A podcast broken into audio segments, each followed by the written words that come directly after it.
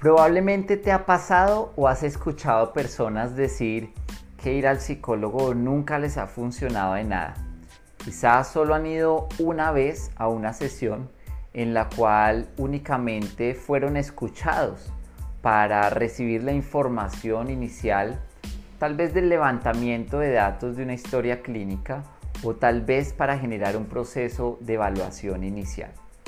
Y efectivamente en una consulta difícilmente se consigue algún tipo de resultado, teniendo en cuenta que la psicoterapia es este proceso bidireccional en el cual un terapeuta habla con un consultante para extraer una información importante que le permita comprender la situación que está afectando a este consultante. Muchas veces ni siquiera este consultante o paciente o cliente como le podemos llamar, eh, tiene claro cuál es el motivo por el cual está yendo al psicólogo, es decir, qué es lo que realmente le está afectando. Y a veces nos toca a nosotros como psicoterapeutas empezar a generar una conversación que nos permita ir sacando la información necesaria para detectar cuál es la raíz de ese malestar. A veces como pacientes, como clientes nos equivocamos y suponemos que la razón por la cual estamos incómodos o tenemos malestar emocional es una y realmente cuando se indaga eh, la raíz está más atrás y tenemos que trabajar sobre ella, no exclusivamente sobre los síntomas, que es lo que se ve, lo que se observa y lo que se siente fácilmente. Así que el proceso de psicoterapia normalmente puede tomar un poco más de tiempo. Y hago esta aclaración porque he tenido varios casos donde las personas vienen a consulta y tienen una sensación de bienestar dentro de la consulta y suponen que con eso ya es suficiente para no tener que volver a la consulta. Pero grave error, porque Después de este proceso, si no se ha generado un proceso de cambio y de mejora en la situación que nos esté generando este malestar, pues evidentemente va a volver a aparecer y es muy probable que la aparición de este malestar sea mucho más grande, de mayor impacto. Soy Felipe Taborda, psicólogo y consultor, y hoy quiero hablarte de eso, de qué es la psicoterapia, qué puedes encontrar en ella, los diferentes modelos por los cuales nosotros como terapeutas eh, trabajamos y que evidentemente se genera un eh, clic, le llamo yo, como una posibilidad de engancharme con el terapeuta o de nosotros como terapeutas con ustedes los clientes. No todos tenemos por qué sentirnos satisfechos con nuestro terapeuta. Si ante una primer consulta sentimos que de pronto no logramos ese engancharnos, no hay problema, podré ir a otro, ¿sí? que tendrá tal vez un modelo diferente, un modelo teórico con el que me sienta más en afinidad. Yo te voy a hablar brevemente de algunos de los modelos que existen para que tú más o menos entiendas eh, las características desde este modelo, pero me enfocaré un poco en el modelo que normalmente utilizo y, y por el cual he decidido continuar mi experiencia profesional desde ese modelo.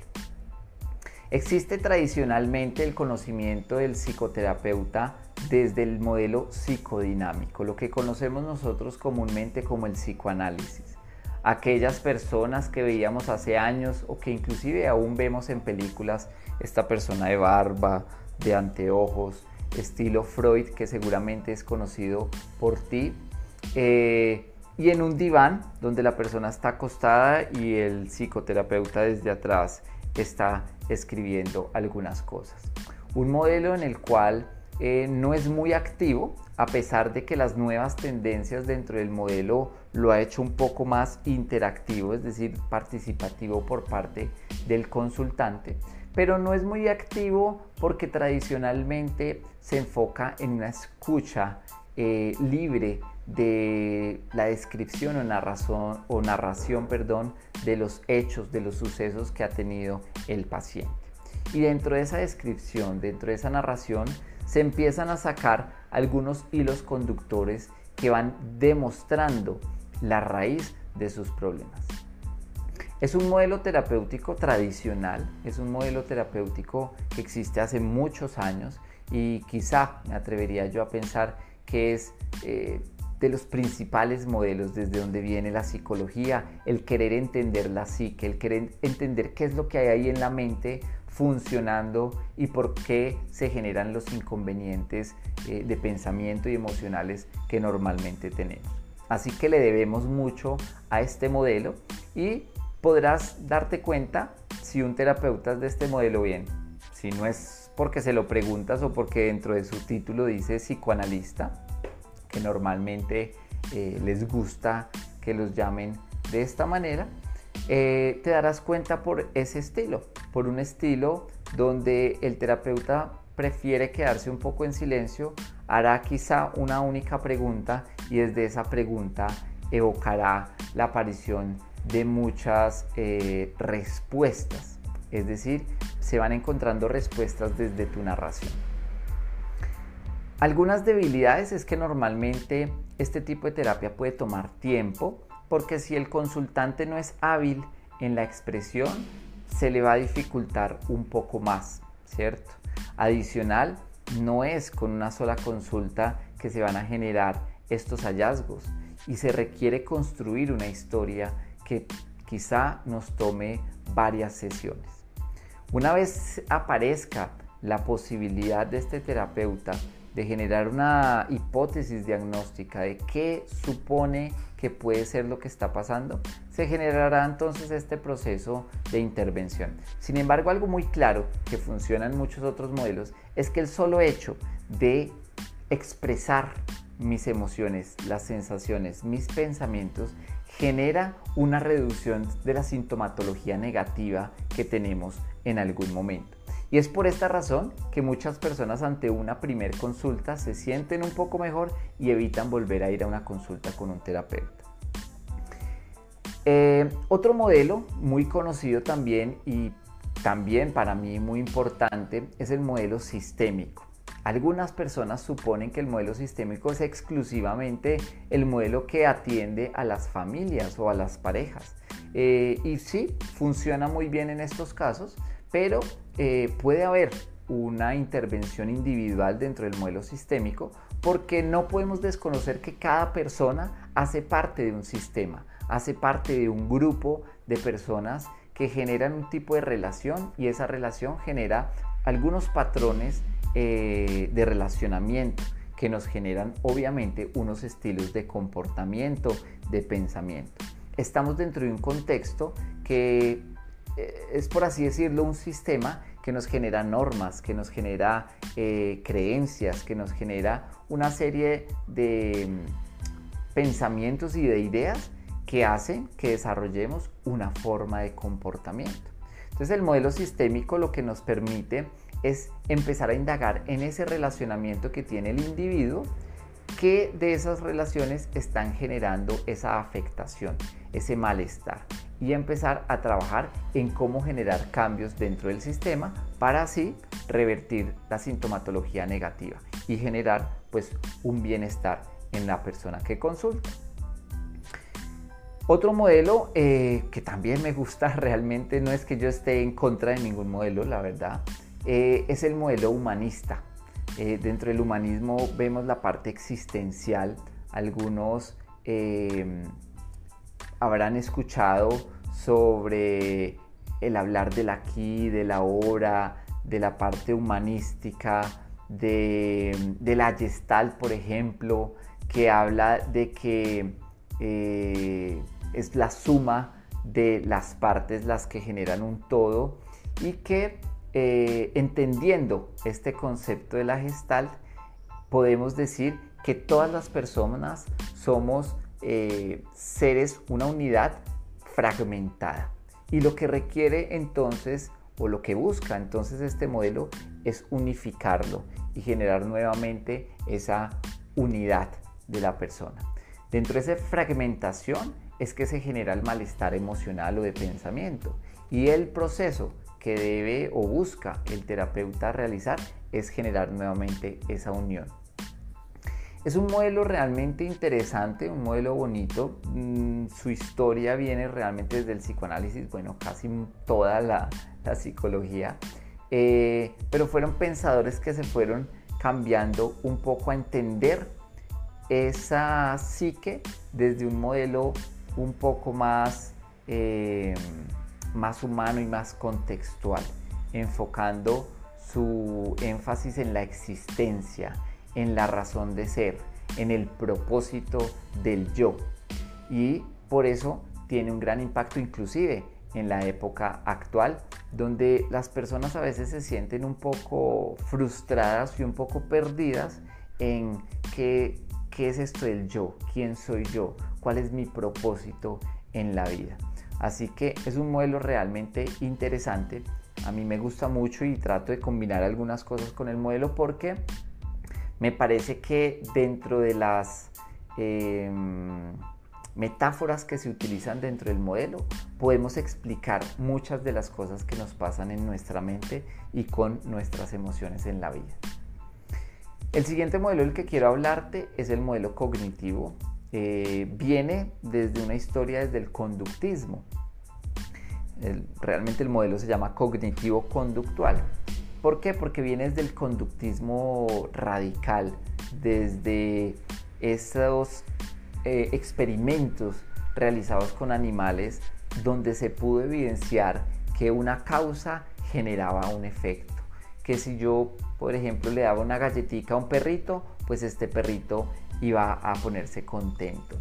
Y así funcionamos nosotros. No es nada irreal eh, este tipo de hipótesis y este tipo de teorías relacionadas al conductismo, pero en la medida que ha evolucionado el modelo, se ha identificado que existen dentro de ese proceso cogniciones, pensamientos que pueden interferir en la respuesta que yo doy a, esa, a ese estímulo que se me presente. Y por eso aparece entonces el modelo cognitivo conductual, esa mezcla entre la cognición, el pensamiento y la conducta. Y ahora se habla de una tercera generación dentro de este modelo y es lo que llamamos los modelos de terapia contextual. Y es que no tenemos, eh, no teníamos en cuenta anteriormente el contexto, no solo el pensamiento, la cognición, sino también el contexto y cómo éste interfiere en las interpretaciones que damos desde nuestro pensamiento. Siempre he pensado, y algunos terapeutas que de pronto vean este video tal vez no estén de acuerdo conmigo, pero siempre he pensado que la psicología cada vez se va volviendo más integrada, cada vez los modelos que anteriormente se rechazaban el uno al otro, inclusive habían muchos debates y discusiones teóricas eh, fuertes, cada vez nos vamos dando cuenta que somos más integrados, que una cosa tiene que ver con la otra, que un aporte puede generar un gran eh, efecto en el aporte teórico de otro modelo. Y es por esto que me siento muy a gusto realmente hablando de cualquiera de estos modelos y no le doy preferencia a ninguno de los que he mencionado. Simplemente desde mi experiencia, desde mi formación, he tomado una tendencia, una inclinación más orientada al modelo cognitivo-conductual y básicamente la explicación que yo doy a esto es que desde esas características conductistas, desde esas características conductuales, es muy fácil generar algunos ejercicios que eh, demuestren un resultado en el cliente o en el paciente. Cuando nosotros dejamos, por ejemplo, en la sesión, ok, vas a hacer este ejercicio, tendrás que registrar esto, tendrás que hacer tal actividad, pues la persona siente que se va con una tarea para hacer siente que realmente le dieron algo. Como le digo yo a los pacientes, no espere que cuando venga aquí a consulta sea como que le doy una eh, cápsula, una pastillita y ya se acabó su problema. No puede esperar eso porque no somos médicos, no vamos a medicar nada, sino que vamos a hacer es un proceso psicoterapéutico. La psicoterapia ha demostrado científicamente y es evidente el eh, impacto que tiene sobre el bienestar de las personas. Inclusive hay varios estudios que demuestran que entre algunos trastornos, algunas enfermedades mentales, la psicoterapia tiene el mismo valor que un medicamento o inclusive muchas veces superior al caso de un medicamento. Yo siempre les explico a mis pacientes que el medicamento nos ayuda a reducir los síntomas porque nos regula dentro del cerebro, dentro del procesamiento de nuestras neuronas, lo que de pronto haya estado desregulado por lo cual nos hayamos sentido mal. Pero eso no va a quitar el problema. Si el problema es un problema de mi pensamiento, de la manera como estoy interpretando algunas situaciones de la vida, pues definitivamente eso no va a cambiar con el medicamento a pesar de que me pueda mantener tranquilo, eh, un poco más relajado, un poco más tolerante a algunas situaciones. Por eso la psicoterapia es de gran importancia y por eso soy un promotor absoluto de la psicoterapia, porque inclusive, como les decía, se han demostrado en algunos estudios el efecto positivo de la psicoterapia sin necesidad de medicación. Finalmente el medicamento es un químico que entra a nuestro cuerpo y nos genera, por supuesto, unos cambios biológicos. Pero nosotros desde la mente, desde el procesamiento psicológico que hacemos, podemos también hacer cambios estructurales en nuestro cerebro. Una de las herramientas que yo utilizo dentro de los modelos contextuales es precisamente mindfulness. Y mindfulness también ya tiene varios estudios que demuestran que genera cambios estructurales en nuestro cerebro. ¿Cómo no querer apoyar estas ideas si no necesariamente tenemos que consumir un químico por nuestro cuerpo? Así que la psicoterapia es una gran oportunidad, pero sin duda es necesario generar un proceso completo, no únicamente con una consulta, sino lo que el profesional te indique inicialmente que pueda considerar sea necesario algunos procesos, porque seguramente muchos de ustedes estarán preguntándose, bueno, pero entonces ¿cuántas? ¿Tres o cuatro sesiones? Habrán procesos que son muy simples, que requieren únicamente una orientación o una psicoeducación sobre la situación que estén viviendo y con eso realmente se generan cambios de pensamiento y por supuesto cambios de comportamiento. Quizá en tres, cuatro o cinco sesiones sea suficiente. Pero hay problemáticas que son un poco más graves, que requieren un cambio muy significativo de la manera como estamos pensando, con técnicas como la reestructuración cognitiva, con técnicas diferentes de exposición ante los miedos, por ejemplo, y que nos permitan gradualmente ir superando la situación que nos afecta. Cuando yo hablo de que es gradual, es porque si lanzamos a la persona a una experiencia difícil, pues realmente lo que podemos generar es un trauma, un shock en la persona. Y lo que queremos no es eso. Al contrario, lo que queremos es darle solución a esos traumas que la persona haya tenido en algún momento de su vida. Para esto hay que hacerlo lentamente y progresivamente, cuidando de ustedes, acompañándolos en ese proceso. ¿Qué quiere decir esto? Pues que sí necesitaremos un tiempo adicional a esas dos o tres sesiones para que este proceso realmente tenga un efecto positivo. Normalmente nos gusta validar que el tratamiento haya tenido efecto. Y posiblemente después de unas 9, 10, 12 sesiones, dependiendo la situación, el tratamiento y el juicio con el que tú continuamente hagas los ejercicios que se te propongan y se vea pues un avance dentro del proceso, eh, se requerirá más adelante, ya no tan frecuentemente, sino después de unos meses, una consulta de mantenimiento, una consulta en la cual uno pueda validar que esa persona continuó con su vida de una manera adecuada. Y si hay ajustes que realizar, pues se requerirá un proceso adicional.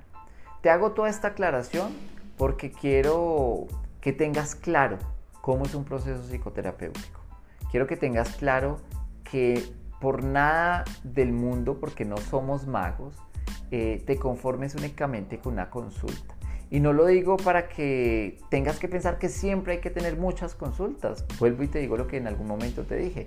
Pueda que la situación sea tan leve que con dos o tres consultas tengas suficiente orientación y no requieras más.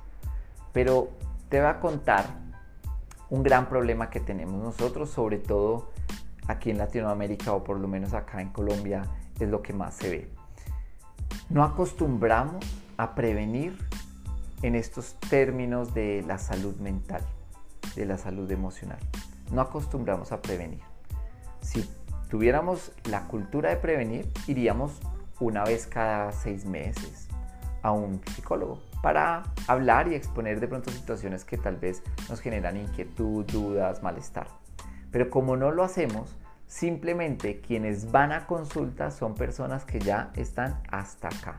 Es decir, que realmente ya les está afectando muchísimo el malestar emocional o psicológico en su vida diaria, en su vida con la pareja, en su vida con la sociedad, en su vida con el trabajo, con sus hijos, etc. No esperemos a eso, porque si esperamos a eso requeriremos un proceso largo, como les comento, pero si lo hacemos de manera preventiva, con seguridad, los procesos serán muy rápidos porque simplemente es un tema de orientación. Así que te invito a que empieces a pensar un poco más en prevenir en tu salud mental. Y si sientes que ya estás realmente con una situación problemática grave, no olvides y no dejes a un lado la oportunidad de consultar con un profesional en psicología, un, un psicoterapeuta que te permita aprender nuevas herramientas, que te permita ver la vida con otros ojos, de otra manera, y te permita entender eh, esa situación por la cual estás pasando que te hace sufrir de una manera diferente para cambiar esas sensaciones y esas emociones. Espero que esta información te sea útil. Realmente para mí es un placer compartirla contigo y por la misma razón te recomiendo compartirla con otras personas. Recuerda que me encuentras en Instagram como arroba Felipe Taborda R. De la misma forma me encuentras eh, en Spotify, en el podcast de Felipe Taborda Psicología y Consultoría y también en este nuevo canal de YouTube que sale al aire recientemente para este 2021. Espero que me escuches, espero que me veas y que me sigas en las diferentes redes sociales donde comparto información de interés y que la doy con mucho amor y esperando sea de tu interés. Nos vemos en un próximo video, nos escuchamos en un próximo podcast.